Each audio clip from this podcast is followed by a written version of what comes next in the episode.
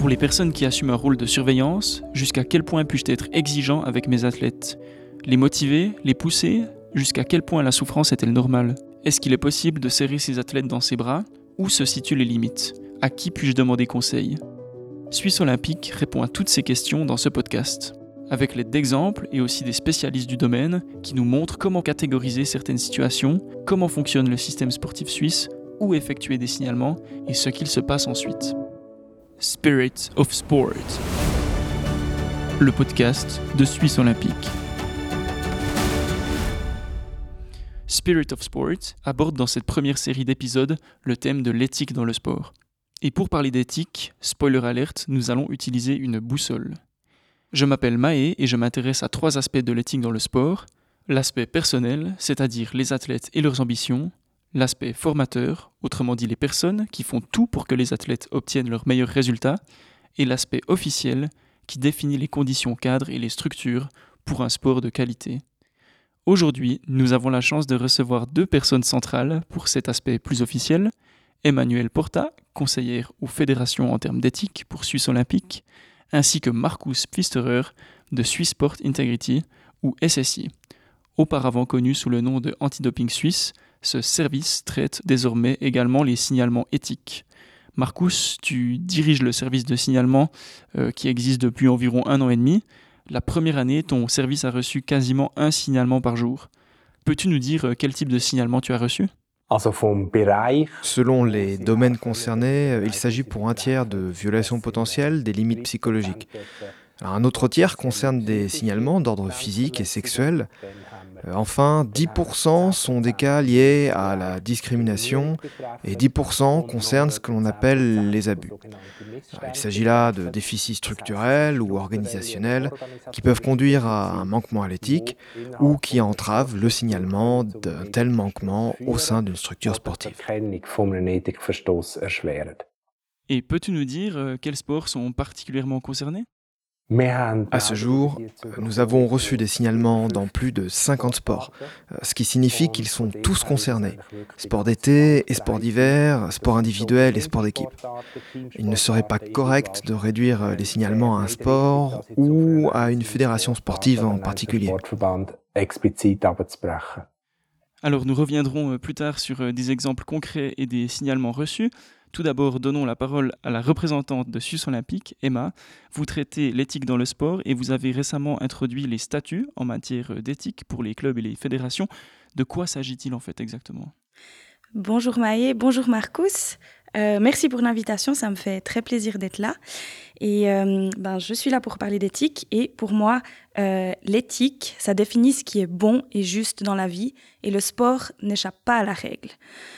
C'est important de souligner que la notion d'éthique, elle n'est pas nouvelle. C'est pas un phénomène de mode qui est apparu récemment. Le sport, il a toujours répondu à des exigences élevées en matière d'éthique, dans le sens où il doit faire du bien, il doit procurer du plaisir, il doit transmettre de la joie et surtout, il doit s'articuler autour de la personne humaine et de sa dignité. Nos jours, quand on parle d'éthique dans le sport, on a en fait pour volonté de placer l'être humain et sa dignité au cœur des préoccupations et de faire en sorte que le système puisse permettre aux personnes d'agir. Mais apparemment, euh, les médias ont aussi dû faire pression pour que cette euh, thématique soit définie par des statuts en matière d'éthique et qu'un service de signalement soit mis en place. Alors bien sûr, il y a eu des pressions euh, récemment, mais c'est un processus qui a été lancé depuis longtemps. Il faut savoir que les services de signalement, ils existent dans le sport en Suisse depuis 2016 déjà. Des règles en matière d'éthique sont aussi en place dans le sport suisse depuis 2003 et puis depuis encore plus longtemps dans le sport international. Mais ce qui est vrai, c'est que ces dernières années, il y a eu plus de pression pour qu'on déploie plus d'efforts pour faire bouger les choses. Dans le sport, certaines situations peuvent s'avérer compliquées au quotidien. Les personnes ne savent pas vraiment comment se comporter dans telle ou telle situation et peuvent avoir l'impression de ne pas savoir si elles ont le droit de faire telle ou telle chose. C'est pour cette raison que vous avez mis en place la boussole éthique de Suisse Olympique. Comment elle fonctionne, cette boussole? Alors justement, cette boussole a été euh, mise en place par euh, toute l'équipe euh, du projet de l'éthique dans le sport. Et puis, il faut imaginer en fait une boussole avec quatre points cardinaux mais qui sont remplacés par quatre couleurs. Donc il y a le vert, le gris, l'orange et le rouge. Chaque couleur représente une situation spécifique. Le vert, par exemple, fait référence à une situation normale et quotidienne dans le sport où tout se passe bien et qu'on s'amuse. Le gris représente une situation qui peut nous irriter ou nous agacer un petit peu. La situation, euh, elle peut être un peu tendue, mais ça reste tout de même quelque chose qui est acceptable dans la vie quotidienne, parce qu'évidemment qu'il n'y a pas tout qui est euh, toujours tout beau, tout rose euh, dans, dans la vie. La zone orange représente les manquements à l'éthique, donc là où notre dignité est mise en péril. Et puis la zone rouge, elle va comprendre tous les actes qui sont pénalement répréhensibles. Et concrètement, qu'est-ce que signifient ces situations pour les personnes et comment est-ce qu'elles peuvent agir dans ces situations? Du coup, dans la zone verte, ça va vraiment être le rôle des organisations sportives, des moniteurs et des monitrices d'organiser le sport au quotidien de manière à promouvoir et à le valoriser afin que vraiment tout le monde puisse en profiter pleinement. Dans la zone grise, là, il va plutôt falloir être capable d'entendre certaines choses qui dérangent, de pouvoir en parler, éventuellement de se faire conseiller si on n'est pas sûr de la manière dont on doit catégoriser la situation. Ici, en fait, il va être essentiellement question de la gestion de la qualité, mais aussi de la culture de la transparence et du dialogue entre les personnes et les organisations sportives. Dans la zone orange et dans la zone rouge, il est primordial de signaler à SSI. Par la suite, une plainte pourra être déposée auprès de la police ou auprès du ministère public. Il est important que de tels incidents soient également signalés à SSI, car nous pouvons suspendre ou licencier les personnes susceptibles d'avoir été trop loin. Nous pouvons ainsi réagir rapidement et les éloigner de leurs activités sportives en quelques heures ou jours. Penchons-nous euh, maintenant concrètement sur la zone verte de la boussole. Emma, qu'est-ce qui entre dans cette zone? La majeure partie du sport au quotidien se trouve dans la zone verte. C'est notamment toutes les situations enrichissantes, passionnantes et respectueuses que des personnes vivent dans le sport au quotidien. Ça peut être par exemple les moments où les athlètes marquent un but, remportent une victoire et s'enlacent, jubilent, et l'entraîneur au bord du terrain qui s'exclame Ouais, bravo, qui est super content. C'est tous ces moments en fait où on a la chair de poule, ou simplement les moments où on se sent bien quand on fait du sport. C'est vraiment ça la zone verte. C'est donc euh, ce dont on parle quand on dit euh, la beauté du sport et c'est symbolisé par la couleur verte. Pourtant, il y a aussi des situations plus ambiguës où l'on peut vite basculer dans la zone grise. Quand est-ce qu'on y arrive euh, dans cette zone grise de la boussole et qu'est-ce que ça signifie? Alors parfois, il arrive qu'on soit contrarié, par exemple parce qu'on n'a pas été sollicité ou que quelqu'un se soit adressé à nous d'une manière désagréable, ou alors on se sent simplement mal à l'aise dans une situation. Par exemple, euh, si je suis convoquée pour un match et qu'en arrivant, je découvre que je suis sur le banc alors que je pensais être titulaire, et euh, là, je me dis, mais comment est-ce que je vais gérer cette situation parce que je suis frustrée? Est-ce qu'il s'agit d'une erreur dont je pourrais éventuellement parler avec mon entraîneur? En fait, dans ce genre de situation, c'est vraiment important que les moniteurs et les monitrices ou que les entraîneurs puissent prendre leurs responsabilités pour essayer de rattraper la situation ou de la clarifier, voire encore de la prendre en compte dans sa globalité au sein du club. Si je reprends en fait cet exemple, euh, mon entraîneur pourrait m'expliquer que pour être titulaire, il faut impérativement être présent aux entraînements la semaine d'avant ou alors qu'il a décidé d'effectuer un tournus pour que chacun et chacune puisse être titulaire au moins une fois. Donc en fait, ce qu'on attend des gens dans la zone grise, c'est qu'ils puissent adopter une attitude responsable et qu'ils arrivent à trouver une solution à travers le dialogue. Parfois, il y a des situations ambiguës où on se demande mais est-ce que je peux vraiment faire ça? Ou que j'ai pas voulu ou pas pu discuter de la situation avec mon entraîneur? Et en fait, si je ne sais pas, je peux toujours bénéficier des consultations de premier recours de Sport Integrity qui vont m'aider à évaluer la situation. SSI est une instance indépendante, euh, elle possède le bagage juridique et vous êtes euh, donc des spécialistes, mais aussi euh, vous n'êtes pas lié au club. Est-ce que c'est ce qui permet d'évaluer une situation de manière indépendante et rationnelle? Oui, notre équipe est composée pour moitié de juristes et pour l'autre moitié de personnes ayant fait des études dans le domaine social, c'est-à-dire des personnes qui ont étudié le travail social. Ces deux domaines se rejoignent. Il est important de souligner une fois de plus que nous sommes indépendants de par nos intérêts et nos expériences. Nous avons bien sûr tous un lien fort avec le sport, mais nous sommes totalement indépendants. Les gens peuvent nous contacter soit parce qu'ils ont eux-mêmes vécu une situation difficile, soit parce qu'ils en ont été témoins. Il s'agit de situations qu'ils ne sont peut-être pas en mesure d'évaluer. Ils peuvent donc nous appeler sur notre hotline pendant les heures de bureau du lundi au vendredi. À noter que les appels peuvent également être anonymes, ce qui est très important. Les personnes qui appellent peuvent tout simplement nous raconter ce qu'elles ont vu ou vécu. Nous faisons ensuite ensemble un point sur la situation et discutons avec les personnes concernées de ce qui peut être entrepris.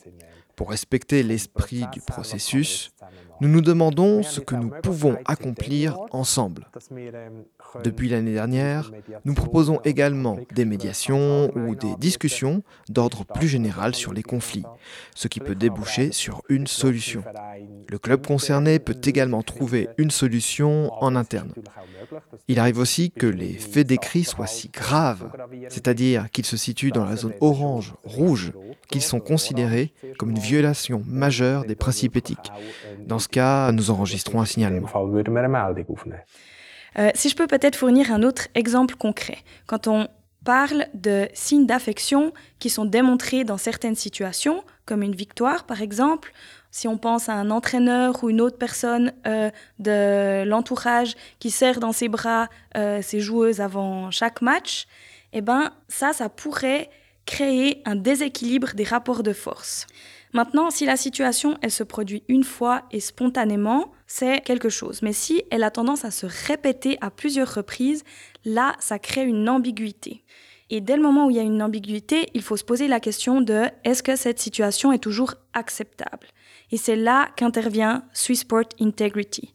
Ils vont aider pour conseiller et pour évaluer, mais aussi pour recueillir les signalements. Pour cet exemple, typiquement, quand l'entraîneur euh, prend dans les bras euh, ses, joueurs ou joueuses, dans quelle zone de la boussole on se trouve? Le contexte joue un rôle décisif dans l'évaluation de telles situations.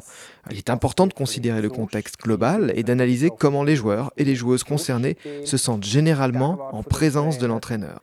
Par exemple, si celui-ci ou celle-ci pose sa main à un endroit inapproprié du corps, comme les fesses pendant la collade, il s'agit clairement d'un comportement qui franchit les limites. Dans de tels cas, il est très important d'aborder cette question sérieusement et de chercher le dialogue. Selon la gravité de l'incident, cela peut faire pointer la boussole vers l'orange. Dans d'autres cas, où il s'agit plutôt d'une zone grise, il peut être judicieux de prendre des mesures de sensibilisation et d'aborder le problème en interne afin de parvenir à une solution où il n'y a pas de violation explicite des principes éthiques. Et s'il y a un doute, rappelons ici que c'est le service de Swissport Integrity qui est compétent pour décider si la situation constitue un manquement à l'éthique et doit faire l'objet d'une enquête plus approfondie. Les personnes qui ont une fonction d'assistance ou de surveillance dans le domaine sportif sont tenues de signaler à SSI tous les actes potentiellement contraires à l'éthique. Pour les personnes encadrantes, entraîneurs, fonctionnaires et autres supérieurs, signaler à SSI permet de les soulager dans leur travail, mais aussi d'éviter que les incidents soient mal évalués ou passés sous silence. Grâce à ce signalement, les victimes potentielles subissent également moins de pression, car elles ne sont plus seules à devoir identifier un éventuel manquement à l'éthique, ni à devoir prendre leur courage à deux mains pour dénoncer une situation problématique.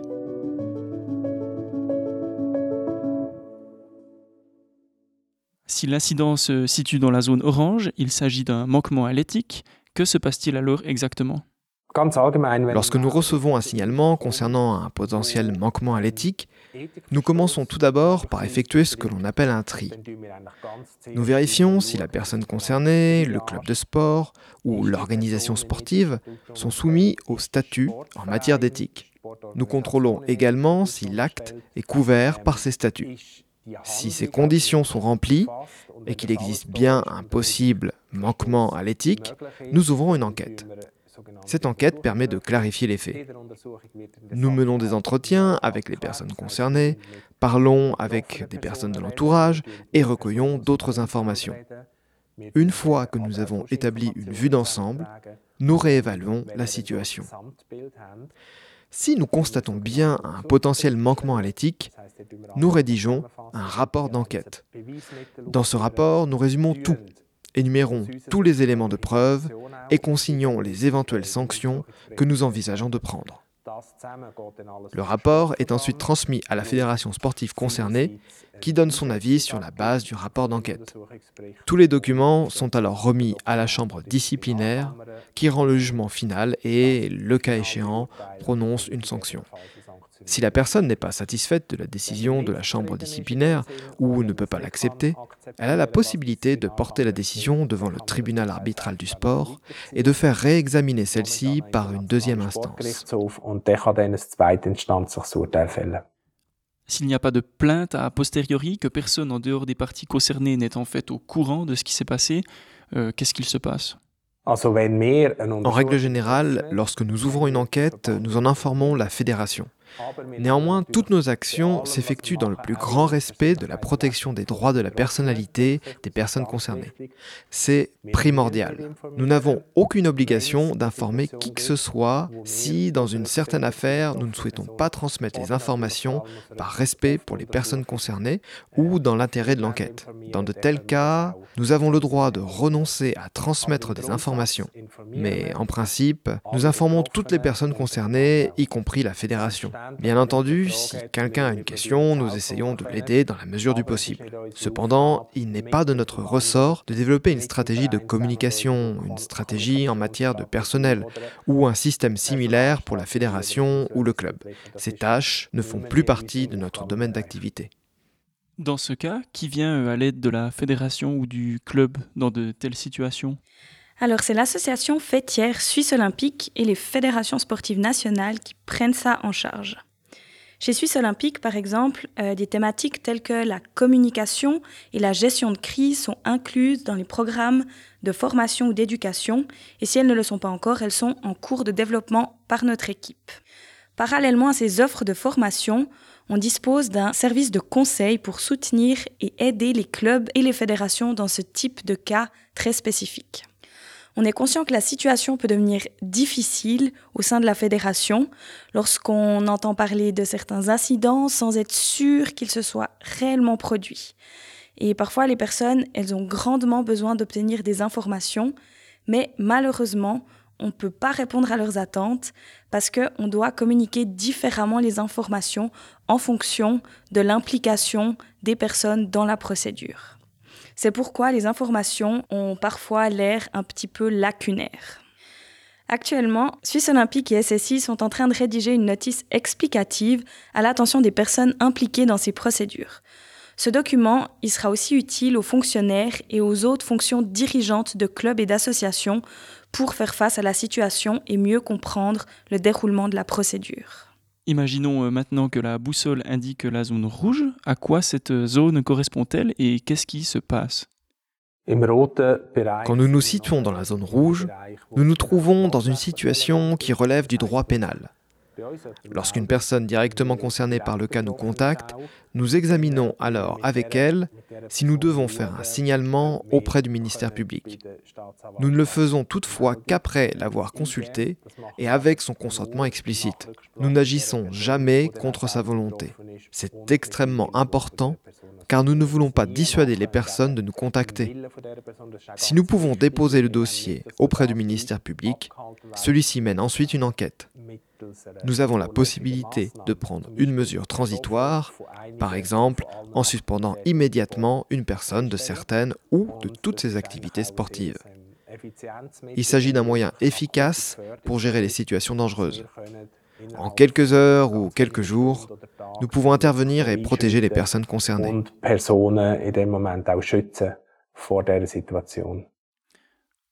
Nous venons de passer en revue les différentes couleurs de la boussole et de discuter de situations concrètes dans ce cadre. Emma, peux-tu nous dire à présent ce que tout cela implique pour les personnes qui s'occupent au quotidien de la supervision et de l'organisation dans le sport? Comment faire pour que le sport reste éthique finalement? Alors pour faire simple, l'éthique fait partie du sport. En tant qu'acteur du sport, on a toutes et tous la responsabilité d'observer, de réfléchir à la situation, d'agir, mais aussi d'établir des signalements pour garantir que le sport reste éthique. Quand je dis toutes et tous, je pense en particulier aux athlètes, à leurs parents, aux fonctionnaires sportifs et aux entraîneurs. Dans les situations qui concernent les domaines vert et gris, nous avons la responsabilité d'assurer un haut niveau de qualité. Donc il appartient vraiment à chacun d'être vigilant et de ne pas attendre que quelque chose se passe pour pouvoir agir. Nous devons nous-mêmes donner l'exemple de ce qu'on attend des autres. Il faut savoir être attentif, mais aussi aborder certains sujets difficiles, transmettre les informations et mettre régulièrement en perspective sa situation personnelle à l'aide de questions clés. On a développé quatre questions clés qui couvrent le sujet. La première concerne la gestion de la proximité. Le sport va inévitablement de pair avec des démonstrations de soutien et d'entraide qui peuvent prendre la forme d'accolade, comme on l'a vu dans l'exemple précédemment. La proximité mais aussi émotionnelle, elle va vraiment jouer un rôle important dans le sport. Mais il faut des fois se demander quelle est la proximité adéquate dans les situations du quotidien? Et cette question revient régulièrement, que ce soit en tant qu'athlète, en tant qu'entraîneur, en tant que personnel médical ou même en tant que fonctionnaire. Une autre thématique qui est inhérente au sport, c'est la pression de la performance. Même si celle-ci fait partie intégrante du sport, il est important de réfléchir à la manière dont on peut l'alléger. Comment prendre conscience qu'elle devient trop forte et comment faire en sorte de ne pas dépasser une certaine limite saine? La troisième question clé concerne nos idéaux. Nous sommes souvent guidés par des représentations idéales, parfois inconsciemment et parfois consciemment. Mais il est important de savoir que de telles représentations existent et d'être capable de les questionner. Par exemple, euh, l'idée selon laquelle un sportif doit avoir une certaine masse musculaire et peser au maximum 70 kg. Qu'est-ce qu'une telle idée implique dans la façon de vivre son sport au quotidien? La dernière question clé est liée au pouvoir. Comment gérons-nous le pouvoir dans le domaine du sport? Certains vont décider qui entre sur le terrain lors du prochain match et d'autres vont décider l'allocation de moyens financiers au sein d'un club. Comment est-ce qu'on partage le pouvoir que nous avons? Si dans le sport, tout le monde arrive à réfléchir à ces questions, mais arrive aussi à observer et à agir, alors je suis persuadée que Marcus aura beaucoup moins de travail avec le service de signalement. En matière de pouvoir, je pense qu'il est également très important, comme Emma l'a mentionné tout à l'heure, que les sélections et la répartition des moyens financiers, par exemple, soient des processus transparents. Des personnes tierces doivent être capables de comprendre, elles aussi, ces processus. Les différentes organisations doivent donc clairement définir ces processus et s'y tenir. Les personnes qui ne détiennent pas directement de pouvoir lié à ces processus doivent pouvoir les comprendre. Marcus, parmi les signalements que vous avez déjà reçus euh, à SSI, qu'est-ce qui vous a le plus surpris ou euh, étonné? En fait, j'ai surtout été surpris par le nombre de signalements reçus. Nous nous attendions à un tiers des signalements que nous avons finalement reçus. L'ampleur de certaines enquêtes m'a également étonné. Emma, que faut-il euh, éventuellement signaler et qu'est-ce qu'il faut absolument signaler? Alors il faut signaler toute situation qui semble ambiguë. Mais d'abord, j'aimerais distinguer le conseil du signalement. Parfois, on a l'impression que quelque chose ne va pas, que d'autres personnes ne se sentent pas bien, ou on observe quelque chose et on se demande, avec un petit peu d'agacement, pourquoi est-ce qu'on se trouve dans une telle situation. Des fois, il peut aussi arriver qu'on n'arrive pas à évaluer correctement la situation, ou que l'on n'ose pas aborder le sujet parce que l'on pense que tout le monde vit la même chose. Et dans de tels cas, il est vraiment important de se faire conseiller par Swissport Integrity. En revanche, un signalement doit être fait lorsqu'on a quasiment la certitude d'avoir été témoin d'un manquement à l'éthique, ou bien sûr lorsqu'on nous recommande d'établir un signalement lors de l'entretien conseil. Oui, autre point crucial pour nous, personne ne doit avoir peur de témoigner. Nous ne sommes pas du tout là pour bafouer la dignité de qui que ce soit, ni pour gâcher le plaisir que procure le sport. Je pense qu'on peut vraiment discuter de tout avec nous. Nous considérons que nous sommes au service du sport, au service des sportifs, et notre objectif n'est absolument pas de sanctionner le plus grand nombre de personnes possible. Notre ambition est véritablement d'aider, de soutenir, et ce n'est qu'en dernière instance qu'une enquête est lancée ou qu'une sanction est prononcée. Mais même en cas de sanction, il est extrêmement important pour nous que celle-ci ne serve pas en premier lieu à punir, mais à venir en aide aux personnes concernées. Dans l'idéal, les personnes ont droit à une seconde chance après une sanction, se remettent sur la bonne voie et ont appris de ce qui s'est passé. Dans le sport, c'est souvent la performance et la victoire qui sont au centre des préoccupations. Peut-on encore gagner des médailles en respectant des, principes éthiques? Alors oui, bien sûr. D'ailleurs, euh, de nos jours, on sait vraiment que les gens y travaillent et y fonctionnent le mieux lorsqu'ils ne sont pas soumis à une pression excessive et surtout qu'ils prennent plaisir à ce qu'ils font. Ce qui est important, c'est qu'ils puissent donner du sens à ce qu'ils entreprennent. Alors, évidemment, le sport de performance a pour but de se dépasser. Mais pour garantir les chances de succès, il faut vraiment réussir à trouver le, juste équilibre et éviter de tomber dans l'excès. Sans ce juste équilibre, à mon avis, on s'expose à plusieurs risques et notamment celui de se blesser gravement. Et ça, c'est ce que les athlètes veulent éviter à tout prix. Ça, c'est à mon avis vraiment capital. Je suis entièrement convaincu qu'il est toujours possible de remporter des médailles en restant éthique. À la vérité, je pense même que cela aide à en remporter. Pour répondre à une telle question, il faut en fait répondre à la question inverse. Quelle valeur voulons-nous associer à ces médailles? C'est pour cette raison que je suis totalement convaincu que c'est possible. Selon moi, un athlète ne devrait jamais en venir à se blesser sous prétexte de viser une médaille.